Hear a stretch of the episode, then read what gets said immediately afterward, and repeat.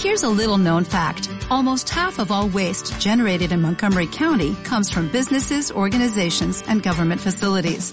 Reducing the amount of waste in your workplace will have a positive impact on our environment. It can also save you money on your disposal costs. Reducing waste and recycling at your business is easy to do and is the law in Montgomery County. Make it your business to recycle right. Learn more at montgomerycountymd.gov slash recycle right or call 311.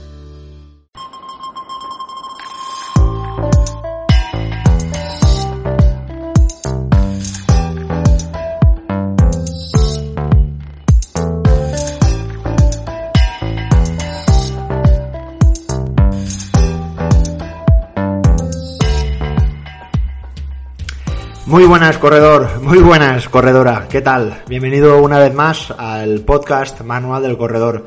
Como siempre, y me gusta empezar el, episodio con una ligera introducción, siempre animándoos a todos a continuar con este hábito del entrenamiento. Ahora justo estamos en una época que además, ¿no? Que es un poco más complejo eh, el tema de entrenar por las altas temperaturas, que bueno, además ahora estamos en plena ola de calor en muchos sitios de, de España. Creo que en el norte estáis teniendo muy buenas temperaturas, así que la verdad que mucha envidia. Pero bueno, también ahora justo es una época con donde aumentan, crecen eh, estas actividades más sociales, ya que bueno, pues es normal, ¿no? Eh, por eso somos corredores no profesionales o corredores amateur, ya que hacemos esto porque nos gusta y también nos gusta hacer otras cosas como irnos de vacaciones, irnos a cenar con los amigos o eh, también es bastante frecuente eh, que estemos en, en plena época más festival o con más fiestas. Y esto es un poco lo que me ha pasado a mí este fin de semana, ya que bueno, se dieron este último fin de, fin de semana eh, empezaron las fiestas en mi ciudad, aquí en Denia, aquí tenemos eh, las fiestas de julio y bueno, pues este fin de semana tocó por eso, disfrutar con los amigos, eh, alguna cervecita de más que no está incluida en, la, en el hábito normal y habitual de todas las semanas, pero bueno, entendemos que eso también forma parte del, del disfrute, ¿no? Como, como personas y por, por supuesto no hay que martirizarse y yo creo y considero que muchas veces eh, algunos de mis corredores incluso me lo comentan en sus programaciones, me dicen, oye, que ahora mismo van a ser, vamos a tener tres días de fiestas y a mí me gusta pues participar, ser muy activo y yo lo tengo en cuenta. De hecho, siempre les recomiendo, oye, pues igual eh, sí que tienes un rato y hacer 25 o 30 minutitos, nada, un rodaje muy, muy suave o algunos ejercicios de, de fuerza. Yo te tengo que decir que yo no he parado de entrenar, o sea, en estos dos, tres días que hemos tenido así un poco más festivos, eh, yo he continuado, el sábado, por ejemplo, era el día más intenso, pues bueno, pues me levanté por la mañana y hice mis ejercicios de movilidad, mis ejercicios de fuerza en 30 minutos y me fui ya directo a, disfrutar del día festivo. Así que yo considero que hay tiempo para todo, hay tiempo para tener una vida sana y a veces, a veces, no muy a menudo, pues eh, hay algún, algunos días que uno se sale de, la, de esa rutina más, más habitual, claro que sí. Eh, nada, hoy vamos con preguntas y respuestas, vamos ya porque hoy tenemos mucho contenido y preguntas muy diversas de todo tipo de ámbitos. Así que nada, eh, espero que te guste. Vamos a por las preguntas de julio. Y oye, quedan abiertas las preguntas de agosto, que aún huequecito queda. Así que animarte a que envíes esa nota de audio, que la tienes aquí abajo en las descripciones del programa, un enlace que pone SpeakPipe, ¿vale? Ahí lo tienes, le das y grabas tu mensaje con el teléfono móvil, que es súper fácil. Y así nos compartes eh, esa duda, esa pregunta o esa reflexión eh, con todos nosotros y yo intentaré compartirla en próximos episodios. Venga, vamos allá.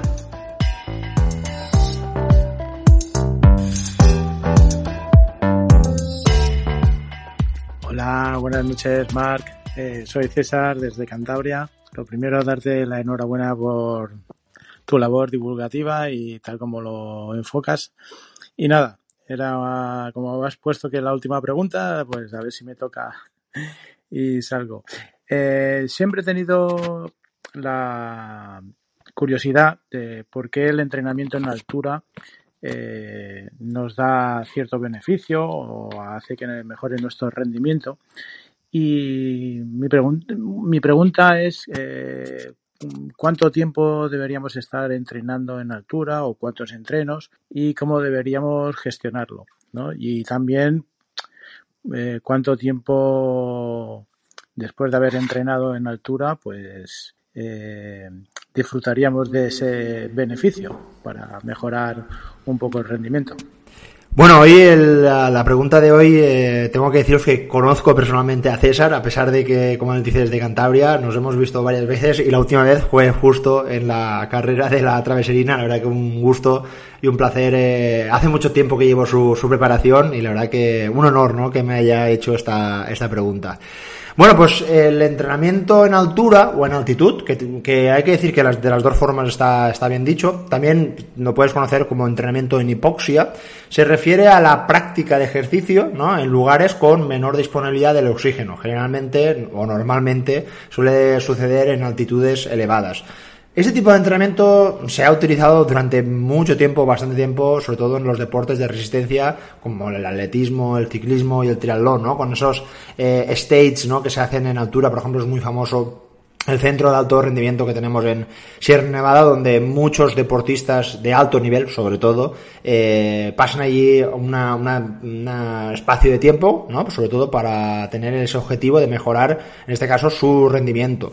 Eh, ahora te voy a decir algunos de los efectos, que hay bastantes, o efectos, incluso hay evidencias de los beneficios que se pueden entrenar en altura. Por ejemplo, eh, uno de los más famosos es el aumento de la producción de los glóbulos rojos, y es que la altitud reduce la presión parcial del oxígeno en el aire, lo que esto va a estimular al cuerpo a producir más glóbulos rojos para transportar el oxígeno de manera mucho más eficiente, ¿no? Esto yo creo que queda claro para todos.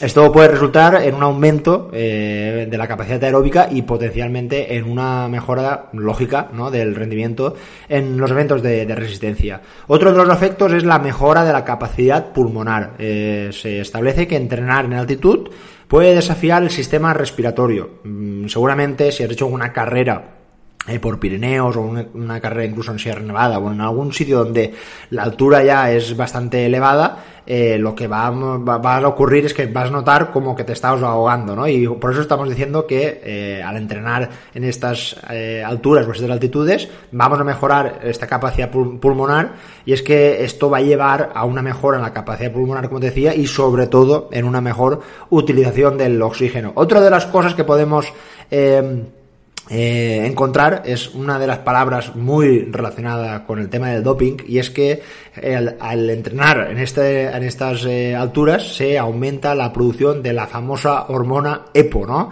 La eritropoyetina, que es su nombre más, eh, más complejo. Todos lo conocimos por EPO, ¿no? Seguramente la época de los 90 era ah, una sustancia muy famosa en, la época del doping y bueno, pues justamente eh, se establece que la exposición a la altitud puede estimular la liberación del EPO. Y esta, y, te dirás, ¿qué es esto del EPO? Pues bueno, es una hormona que justo desencadena la producción de glóbulos rojos en la médula ósea y esto va a resultar, vamos, un aumento adicional de los glóbulos rojos que ya habíamos nombrado anteriormente y que va muy relacionado con esa mayor capacidad capacidad del transporte de oxígeno, que como te puedes, eh, puedes entender, es algo vital ¿no? en los deportes de, de resistencia. También, por ejemplo, se podemos ver que hay eh, evidencias sobre el retraso del inicio de la fatiga y es que algunos estudios podemos observar que justo en el entrenamiento en altura podemos eh, retrasar el inicio de la fatiga durante el ejercicio de resistencia y por supuesto eso va muy ligado a las adaptaciones fisiológicas que obtenemos, ¿no? como, estábamos hablando anteriormente, con ese mayor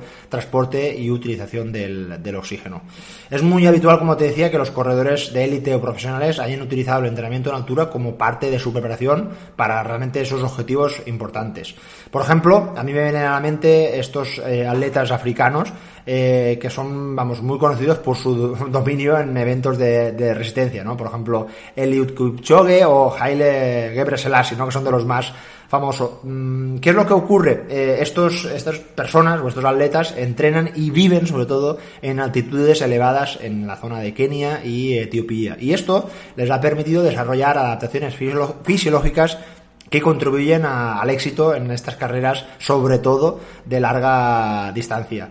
Mm, por ejemplo, podemos observar que Gebre Selassie, que vivía, es un corredor etíope, se entrenaba regularmente en la ciudad etíope de Addis Abeba, ¿no? que es la, capital, que justo esta, esta ciudad está ubicada, eh, fijaros, a una altitud aproximadamente de 2.400 metros sobre el nivel del mar. Y es que se establece que a partir de 2.000 metros se empiezan ya a generar adaptaciones positivas mm, por el entrenamiento en altura. Entonces, vamos a decir que ya tienen unas adaptaciones eh, crónicas o esa exposición crónica eh, les ayuda ya a tener, mm, vamos, a poder mantener esos ritmos imposibles para la gran mayoría de nosotros, aparte además de una genética privilegiada, vamos, hacen que, realmente pueden obtener tiempos eh, estratosféricos en sus marcas en, maratones o en carreras de larga distancia. Por ejemplo, si un corredor como tú y como yo, un corredor amateur, ¿no? nos vamos a entrenar a una altitud de 2.000 metros, como te decía, durante dos semanas, es muy probable o muy posible que experimentemos algunas adaptaciones fisiológicas bastante beneficiosas. Durante las dos semanas de entrenamiento es probable que experimentes un aumento, como te decíamos, en la cantidad de glóbulos rojos en tu organismo, lo que va a mejorar, como habíamos dicho antes, esa capacidad de transportar el oxígeno o eh, mejorar también el aumento de una mayor capacidad pulmonar con eh, los efectos que estábamos diciendo. Pero algo muy importante, es, es importante o muy importante tener en cuenta que estas adaptaciones fisiológicas van a tener una fecha de duración, no van a ser permanentes y eh, van a perderse si no se mantienen de forma regular. Así que el tiempo que normalmente se establece que tarda un corredor en perder estas adaptaciones va a depender de varios factores como la duración la intensidad del entrenamiento y sobre todo el nivel de la condición física del corredor. Se establece más o menos que en general las adaptaciones fisiológicas alcanzadas durante estas dos semanas de entrenamiento en altitud van a empezar a disminuir después de aproximadamente dos semanas, ¿no? De regreso, si estamos, por ejemplo, vivimos en una zona eh, al nivel del mar por lo tanto, mantener las adaptaciones a largo plazo es muy complejo, ya que pues, mm, si no uno no dispone de una residencia en un lugar como este, pues va a ser muy complejo. En definitiva, eh, ¿vale la pena? ¿No vale la pena? Bueno, pues aquí hay que ver cada uno de los objetivos que tiene cada uno en mente. Como eh, hemos establecido, hablamos ya de unas alturas, unas altitudes bastante elevadas. no son lugares donde normalmente la vida sea fácil, porque no, no son sitios con grandes urbes, ¿no? Como sí que puede ser, por ejemplo, en el aspecto en zonas de América del Sur, donde sí que hay muchos lugares donde sí que se vive. Entonces, irse a postas a hacer un entrenamiento en Sierra Nevada o, hacer, en irse a Pirineos dos semanas antes de ir a, una competición, bueno, pues si coincide que tus vacaciones vayan a ser así, pues eso que te has llevado. Pero yo considero que una persona amateur, donde prácticamente estamos hablando de registros más o menos normales, no pensando en corredores de alto rendimiento, pues yo creo que tampoco merece mucho la pena, ¿no? Los, los grandes beneficios que podamos llegar a, obtener. Muchas veces, como siempre digo, eh, nos centramos en algunos trucos o algunas ganancias que incluso también podemos ver en los propios suplementos y a veces nos olvidamos de que hay cosas mucho más importantes como la constancia, la paciencia, ¿no? Esos hábitos eh, mucho más saludables y que nos van a llevar a largo plazo a ser un corredor eh, más, más eterno y un corredor más a largo plazo y yo creo que eso sí que son cosas mucho más interesantes que irse dos, tres semanas a hacer un stage de entrenamiento en altura. Así que cada uno que haga lo que más le convenga, por supuesto nada es criticable y cada uno hace lo que con su tiempo y con su, y con su dinero, eso faltaría. Venga, vamos a por otra pregunta.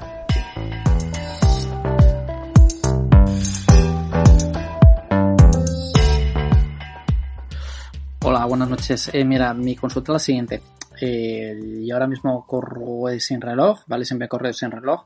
Eh, fue una recomendación que me dio eh, el cardiólogo en su momento cuando, cuando empecé a correr, que me hizo una prueba de esfuerzo y las pulsaciones eran algo altas. Me dijo no le des, no le des importancia eh, porque esto se irá regulando. Evidentemente se ha ido regulando, tanto las pulsaciones en reposo pues me han caído en picado en estos cuatro años y, bueno, empecé primero con los 10K, consolidé 10K, después seguí con las medias maratones, ahora mismo estoy corriendo pues unas 3-4 veces por semana, más una o dos sesiones de, fuerza, eh, intento hacer pues tiradas cortas, tiradas más largas, tiradas largas, lo que tengo algo más olvidado son las series.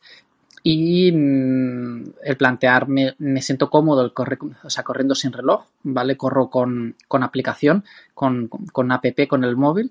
Y mi pregunta es hasta qué punto es imprescindible eh, para preparar una maratón, ¿vale? Mm, el tema es que yo quiero preparar una maratón simplemente ser finisher, ¿vale? Eh, para preparar mi primera maratón, ¿hasta qué punto es imprescindible el, hacerlo con un reloj? O si simplemente, tal como ahora con las medidas que me da la app y con las sensaciones que yo tengo, eh, es suficiente. Gracias.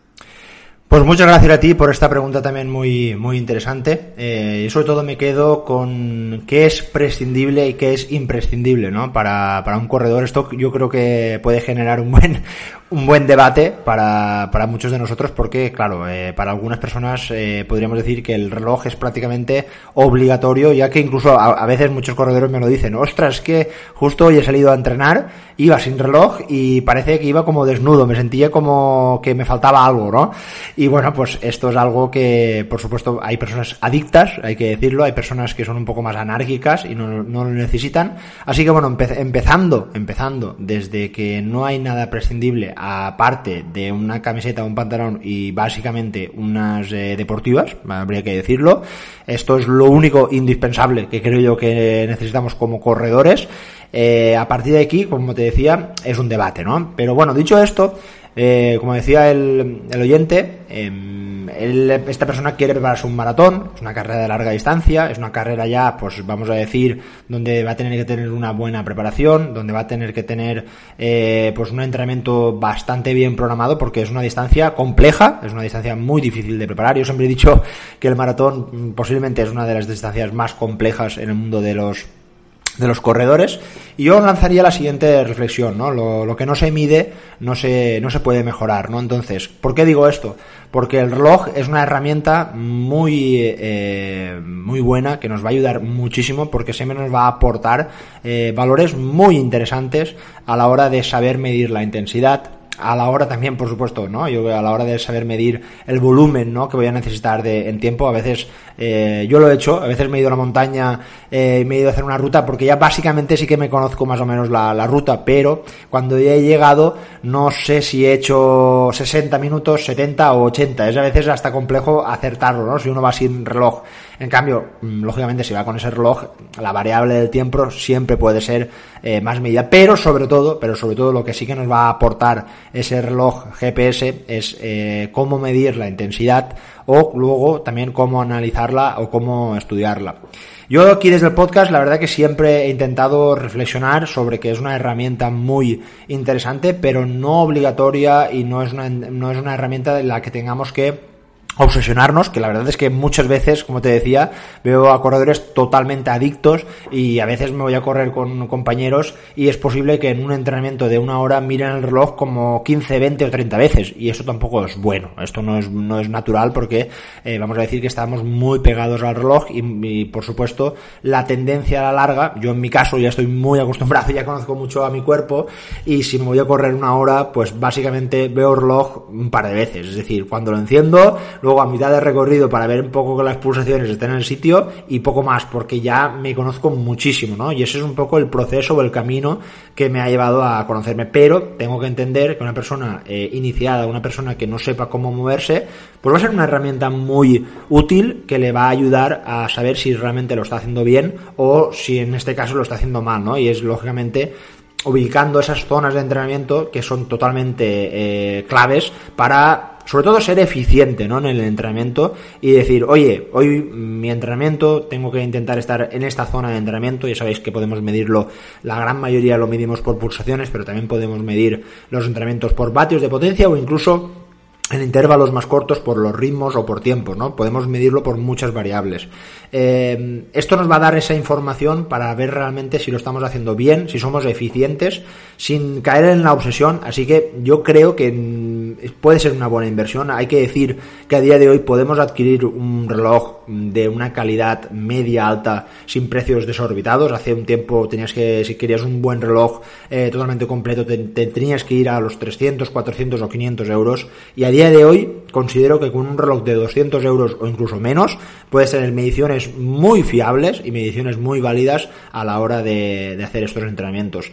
Repito, ¿es obligatorio? No, no es obligatorio, porque nada es obligatorio, pero es una herramienta que yo considero que en este caso si vas a hacer ese maratón, pues te va a ayudar y por supuesto si tienes un plan, porque yo creo que esto es otra de las cosas que deberíamos de reflexionar, es que si vas a hacer un maratón, entiendo y respeto que vayas a tener un plan de trabajo. Y no, no me refiero a tener un entrenador, que sería por supuesto lo recomendable, no estar detrás de que un profesional estuviera detrás tuya, viendo y revisando esos entrenamientos y sobre todo pautándolos a las características de cada uno. Mm, ya no me refiero a eso, sino al tener un plan. Eh, un plan es un camino marcado, pautado, con la hora de decir, hoy estaremos con la idea de hacer 60 minutos en esta zona de pulsaciones y para mi tirada larga de la fin de semana me tocarán 90 minutos porque la otra semana tuve 80 y en el concepto de la progresión tengo que ir sumando cada día un poquito más. Bueno, este tipo de detalles, vamos a decir un poco más complejos, que normalmente los entrenadores lo tenemos un poquito más claro y por eso ayudamos a muchísimos corredores, pues eh, espero e imagino que también deberá ser un, algo que, contemplarás además de el entrenar por, eh, por, sensaciones. Así que esa es un poco la, respuesta y para, para concluir, mm, recordar ¿no? que las sensaciones siempre deberían de ser el camino final a la hora de medir nuestras intensidades. Todos deberíamos de correr por sensaciones. La tecnología nos puede fallar en cualquier momento y tenemos que saber, saber defendernos ante cualquier cosa. Ya he dicho aquí muchas veces en maratones, en carreras por montaña, donde en la propia salida eh, me pongo a correr y veo que mi reloj me está marcando 80 pulsaciones y lógicamente yo no estoy corriendo 80 pulsaciones, estaré corriendo a 150 o a 160.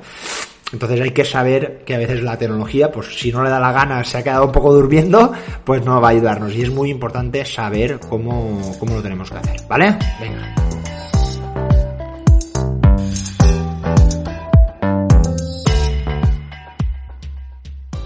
Hola Marc, ¿qué tal? Muchas gracias por tu podcast. Eh, desde que te descubrí eh, me acompañas en todos mis entrenes y la verdad es que así se hacen mucho más a menos.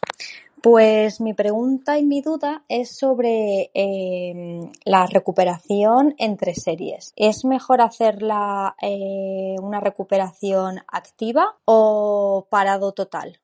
¿O también depende de, del tipo de serie que estés haciendo. Por ejemplo, si las series son más largas, pues entonces eh, la recuperación en parado y si las series son más cortas, eh, la recuperación al trote, o sea, una recuperación activa, o al revés, o cómo lo haces tú. Bueno, muchísimas gracias y un saludo.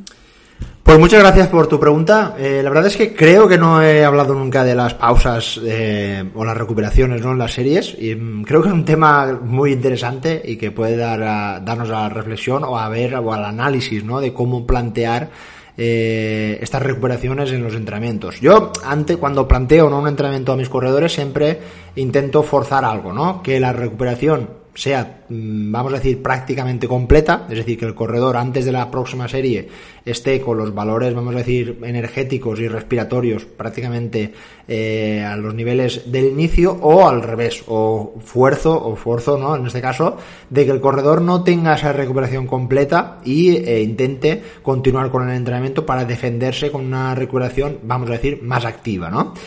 Normalmente, normalmente en las series más cortitas, más intensas, eh, donde, pues, por ejemplo, el entrenamiento es más de velocidad, ¿no? Yo normalmente lo que le suelo poner a mis corredores es una recuperación bastante larga, es decir, pues imaginaros, si tenemos un 8% o vamos a decir o un 8 por un minuto o ese tipo de intensidades, lo que normalmente suelo decirles es, una vez hayas acabado ese 100, camina un poquito, nota como las pulsaciones empiezan a bajar y una de las mm, formas en las que tú puedes controlar eh, antes de empezar la serie, es decir, antes de empezar la, nueva serie, es ver o controlar cómo va bajando las, las, pulsaciones. Eso es una de las cosas que yo me suelo fijar, ¿no? Porque normalmente, normalmente una de las buenas adaptaciones de los corredores que trabajan bien esa base aeróbica, es decir, el fondo, es decir, todo lo que no tiene nada que ver con correr rápido y con correr intenso, que es justamente lo que vemos en este tipo de sesiones. Lo que suele pasar es que las personas que sí que tienen un buen fondo, una buena base aeróbica, suelen tener recuperaciones muy buenas. Mientras que las personas que no suelen tener una buena base aeróbica suelen tener recuperaciones más eh, como que cuesta un poquito más de bajar las pulsaciones o incluso a veces no llegan no llegan ni siquiera a bajar las pulsaciones a un punto de vista más eh, pasivo no por eso siempre digo antes de empezar la nueva serie una de las formas que tú podrías eh, pensar es en que tus pulsaciones se vayan a la zona cero. Es decir, que mm, las pulsaciones, es decir, las revoluciones de tu motor bajen poco a poco, poco a poco antes de empezar. Otra de las formas en la que puedes empezar es, lógicamente, eh, notarte que a nivel de sensaciones tus respiraciones han caído bastante. Es decir, no tienes esa frecuencia que puedes tener después de una serie de 200, 300 metros donde, lógicamente, por la intensidad tus respiraciones van a ser bastante más frecuentes, densas o altas, pues una de las formas es ver como que tienes una, recuperación, una recuperación totalmente normal y si estás con un compañero, vamos, que puedas mantener una buena, eh, una buena conversación, ¿no? Quería decir. Eh, ¿Correr o no correr? Bueno, pues mira, en mi caso, a mí personalmente lo que más me gusta es mitad y mitad. ¿Qué quiero decir? Bueno, que nada más acabo la serie de, de, intensidad, como estábamos hablando, una serie intensa de, entre 1 a 4 minutos, vamos a poner ese, ese tiempo. Me gusta andar un poco, andar pues 20, 30, 40 segundos y notar como que mis pulsaciones van bajando, ayudar a la recuperación, por decirlo así. Y luego, si veo que más o menos aún no estoy al 100%, hago un trote muy, muy ligero. Me gusta así porque cuando voy a volver a empezar otra vez una nueva serie, estoy como ya un poco más activo, ¿no? No estoy tan parado, sino porque dos minutos parado en el mismo sitio, como que luego me cuesta arrancar, ¿no? Y esto es una recomendación un poco personal, que suelo hacerlo así, que hay corredores que les gusta correr desde el principio, es decir, acaban y corren durante esos dos, tres minutos hasta que bajen las pulsaciones en zona cero. O hay casos en los que los corredores se sienten bien, parando totalmente, aprovechando para beber agua, para alimentarse, para, vamos, secarse de, la sudor, lo que quieran, por supuesto. Por eso mm, considero que sí que puede ser algo muy individualizado y en algo en el que el corredor esté lo más cómodo. Pero sí que entiendo que la idea de este caso, de estas recuperaciones, es que antes de empezar, sobre todo en la, alta intensidad, que hayas tenido una recuperación mm, pues totalmente completa. Y luego, cuando estés vigilando las series, una de las cosas, o cuando estés analizándolas, mejor dicho, además de ver los tiempos, imagínate, como yo te decía, hoy vamos a hacer 8 por 100, y pues el primer 100 lo he hecho en 20 segundos, Luego los últimos eh, en 17 y el último lo he podido hacer en 16. Bueno, pues quiere decir que los he hecho bien porque ha sido de, más, más, lento a más rápido, ¿no? Pero luego observa también mm, cómo van fluctuando las pulsaciones. Vamos a ver cuánto tardas en recuperar, eh, cuánto tiempo eh, observas que al acabar, has acabado a 180 pulsaciones, cuánto tiempo has tardado hasta volverse a ese estado mm, de preparado, ¿no? Para volver otra vez a hacer esa serie. Si has podido completar el entrenamiento, porque a veces suele darse la, situación de que el corredor igual ha empezado demasiado rápido, no ha acabado de recuperar porque no podía, no, su organismo no le daba tiempo a recuperar, volvía otra vez a meter un nuevo intervalo y ha visto como que mm, eh, algo no iba bien, ¿no? Ese tipo de detalles, la verdad que nos pueden dar mucha información, por ejemplo, pues si hay que entrenar más lento, si vemos que realmente tenemos que mejorar nuestra base aeróbica, si vemos que por ejemplo tenemos algún tipo de molestia o de lesión que nos está un poco frenando ¿no? a la hora de, correr. Entonces este puede ser un tipo de las, eh, de las recuperaciones. En el otro lado de la balanza, si nos vamos por ejemplo a los famosos Farlex o cambios de ritmo, donde las recuperaciones siempre van a ser activas, es todo lo contrario. Entonces aquí sí que vamos a decir que tenemos de un intervalo que será el intenso que normalmente, pues lógicamente, si te voy a decir 5 minutos rápidos, 5 minutos lentos, no te voy a decir que hagas 5 minutos a tope. Vamos a poner a bajar ¿no? el porcentaje de la intensidad pues posiblemente a un 80-85%, pues si lo ubicamos, por ejemplo, en la zona 2, en la zona 3, una intensidad intensa, pero no a tope, ¿no? Como podríamos trasladarla en la velocidad.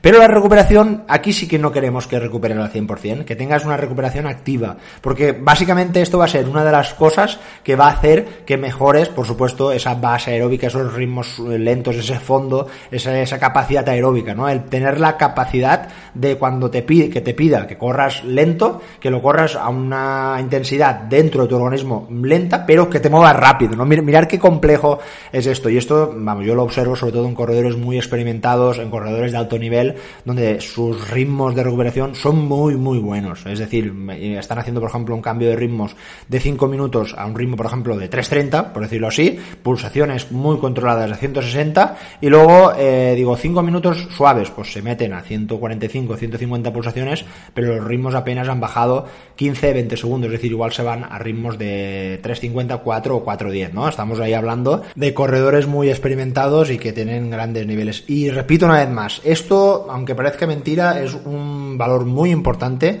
en la que a veces solo estamos viendo cómo tenemos la capacidad de hacer esas series que tan bien nos han salido, pero también deberíamos de vigilar sobre todo cómo recuperamos. Así que algo muy importante, no apagues el reloj en las recuperaciones, no le des a stop, siempre tienes que darle el botón de lap, es decir, entre intervalo e intervalo, separar el momento intenso, pero también vigila el tiempo de recuperación, una, para saber cuánto tiempo ha pasado ¿no? de, recuperación y luego para que tú puedas observar qué es lo que ha ocurrido en ese tiempo, no, no poner el, en stop porque a veces, incluso a mí me han llegado a decir corredores, no, es que si pongo eh, el, reloj en marcha, luego la media me, baja de la sesión. y digo, pero esto es una tontería. Esto es una tontería. Tú hoy estás entrenando, no estás eh, picándote con nadie y no quieres que tu media de, de ritmos tenga nada que ver. Tú céntrate en lo realmente importante y es una muestra más de que a veces los corredores se centran más ¿no? en el momento bonito, en el momento intenso y se olvidan de cómo recuperar y de cómo hacerlo bien. Así que creo y considero, eh, para terminar, que es un aspecto súper importante en la revisión de los entrenamientos. Yo me fijo muchísimo, ¿eh? es un valor que le tengo muy, muy en cuenta.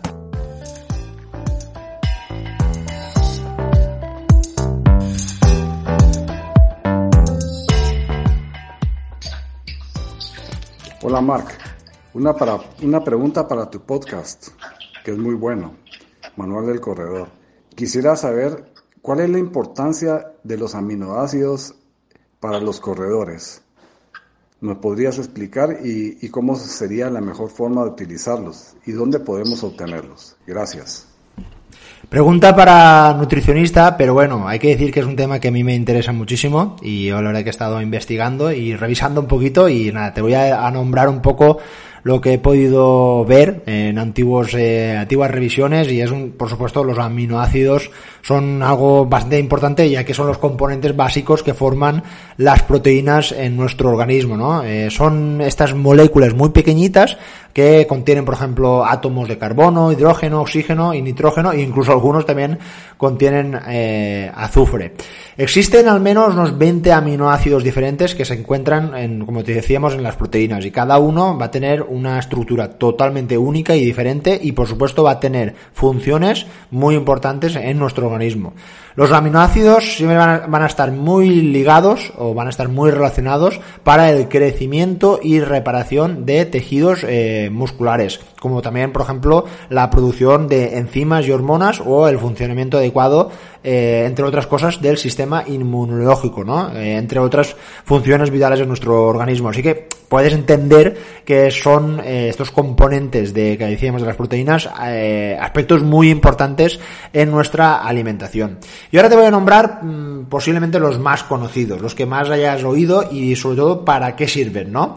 Eh, los más conocidos posiblemente son los BCAA, esos aminoácidos de cadena ramificada, y es que estos incluyen la leucina, isoleucina y valina, ¿no? Que son totalmente esenciales para la síntesis de proteínas musculares y juegan un papel totalmente clave en la recuperación muscular. Así que ya entendemos que estos aminoácidos ramificados, que son también muy conocidos, van a estar muy relacionados con las recuperaciones después de eh, esfuerzos muy intensos, ¿no? De hecho, hay varios estudios que han demostrado que suplementarse con BCAA reduce el daño muscular y la fatiga percibida después de un ejercicio de resistencia o de larga resistencia, lo que puede mejorar también la recuperación y el rendimiento, como te hablábamos, sobre todo en corredores de larga distancia. Las BCAA también están muy relacionadas con el mundo del fitness, ya que están muy relacionados también con el tema de la ganancia muscular y con, por supuesto, la recuperación, ¿no? ya que, como decíamos, eh, reduce ¿no? ese daño muscular. Otra de las eh, más famosas, la L-glutamina. ¿no? La glutamina es un aminoácido no esencial que desempeña un papel clave en función eh, inmunológica y en nuestra salud intestinal. Así que se establece que en ejercicio intenso los niveles de glutamina pueden agotarse, lo que esto puede puede llevar a debilitar el sistema inmunológico y también, por supuesto, esto va a tener mucha relación con el eh, retrasar la recuperación.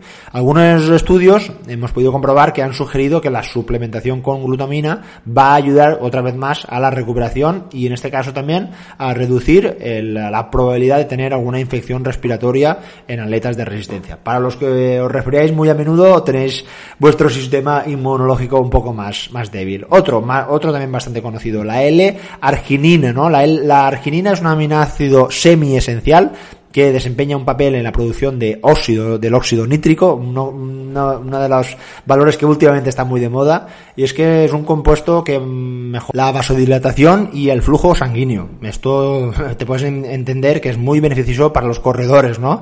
Y es que se ha demostrado que mejora la entrega de oxígeno, algo muy parecido cuando estábamos hablando de los efectos del entrenamiento en altura, y esto, pues, eh, como eh, decíamos, esta vasodilatación va a aportar un mayor torrente sanguíneo conjuntamente con mayores entregas de, oxígeno. Entonces, esto, por ejemplo, también podría ser muy interesante.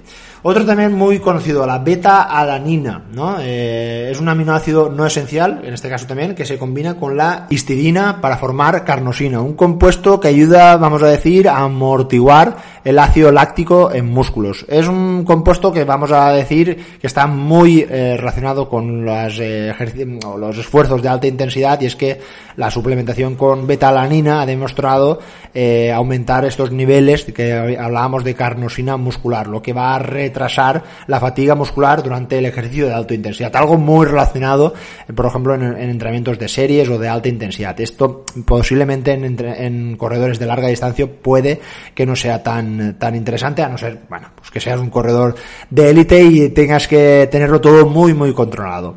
Y por último, uno de los más famosos, pues seguramente habrás oído hablar de la taurina, eh, que es un aminoácido que se encuentra en altas concentraciones en nuestros músculos y juega un papel en la regulación de la contracción muscular y la producción de energía. Se ha observado que la suplementación con taurina mejora el rendimiento en ejercicios de resistencia y reduce la fatiga muscular en atletas. Yo de hecho he podido ver muchos geles energéticos, los vamos a decir los que son muy potentes, los que suelen tener cafeína, estos geles más intensos que contienen eh, taurina, ¿no? Por ese tipo de, de efectos que, que, podemos otorgar. También eh, la taurina puede tener efectos antioxidantes. Recordar el último episodio que hablábamos de aquellos radicales libres donde la estas eh, partículas antioxidantes luchaban justamente para proteger el estrés oxidativo eh, que se produce ¿no? por, el, por el ejercicio intenso. Eh, si hablamos de la taurina, yo creo que nos viene a todos la mente estas bebidas muy famosas que no hace falta nombrar. Eh, y es que hay que tener muy en cuenta que estas bebidas energéticas altas en taurina contienen altas cantidades de azúcar y cafeína, lo que puede tener un efecto diurético y aumentar la producción de orina. Esto podría tener un impacto muy negativo en la hidratación, especialmente en, nuestro deporte, ¿no? donde la reposición de líquidos es totalmente fundamental. Así que es importante tener en cuenta la ingesta de agua adicional, ¿vale? Para compensar la posible deshidratación si abusamos de ese tipo de bebidas. De hecho, también se, se habla de que el consumo excesivo de bebidas energéticas podría tener efectos secundarios no muy deseados, como por ejemplo nerviosismo, insomnio, taquicardia e incluso cambios en la presión arterial. Además, la tolerancia individual a la cafeína va a variar totalmente en todos nosotros. Yo personalmente, eh, una vez, recuerdo como algo anecdótico y un poco para acabar el episodio, donde en una carrera de 8 kilómetros, recuerdo una carrera en un pueblo, nos regalaban estas bebidas y bueno, pues eh, estaba fresquita, hacía calor y me la tomé. Eh, las sensaciones fueron muy malas. Nunca había notado mi corazón tan activo. había, o sea, noté como una ligera taquicardia donde me notaba como casi que el corazón se me iba a salir. De hecho, creo que posiblemente habrá sido de las últimas veces en las que haya tomado este tipo de bebidas energéticas eh, altas en, en, taurina. Así que yo considero un poco por lo que te he dicho que no es lo más recomendable, son bebidas también que tienen mucho gas, entonces durante un esfuerzo yo creo que no es lo más eh, interesante, que, que, la quieras tomar, ¿no? Como algo ocasional. Eh, recuerdo que son bebidas con muy a valores muy altos de azúcar. Eh, no siempre tenemos la mala fama, ¿no? De la de la Coca-Cola, pero vemos muy en gente joven estas bebidas grandes, ¿no? Que son muy vistosas y con muchos coloridos que a nivel de salud, pues no son muy beneficiosas y además tenemos que entender que en el mundo del deporte y en el mundo de los ejercicios de resistencia evitarlos un poco por todo lo que estaba comentando, porque podríamos tener efectos totalmente secundarios, un poco hablando de la, de la taurina, que no tiene nada que ver la posible taurina que aportemos en un gel, ¿no? que van a ser valores bastante más eh, insignificantes comparado con este, este tipo de bebidas. Espero que te haya gustado este episodio, que hoy hemos hablado un poco de todo. La próxima semana entrevista y repito una vez más, no te cortes. Venga, pregunta que aún quedan muchas cosas por comentar. Que pases una buena semana y que disfrutes de los entrenamientos. Venga, un abrazo.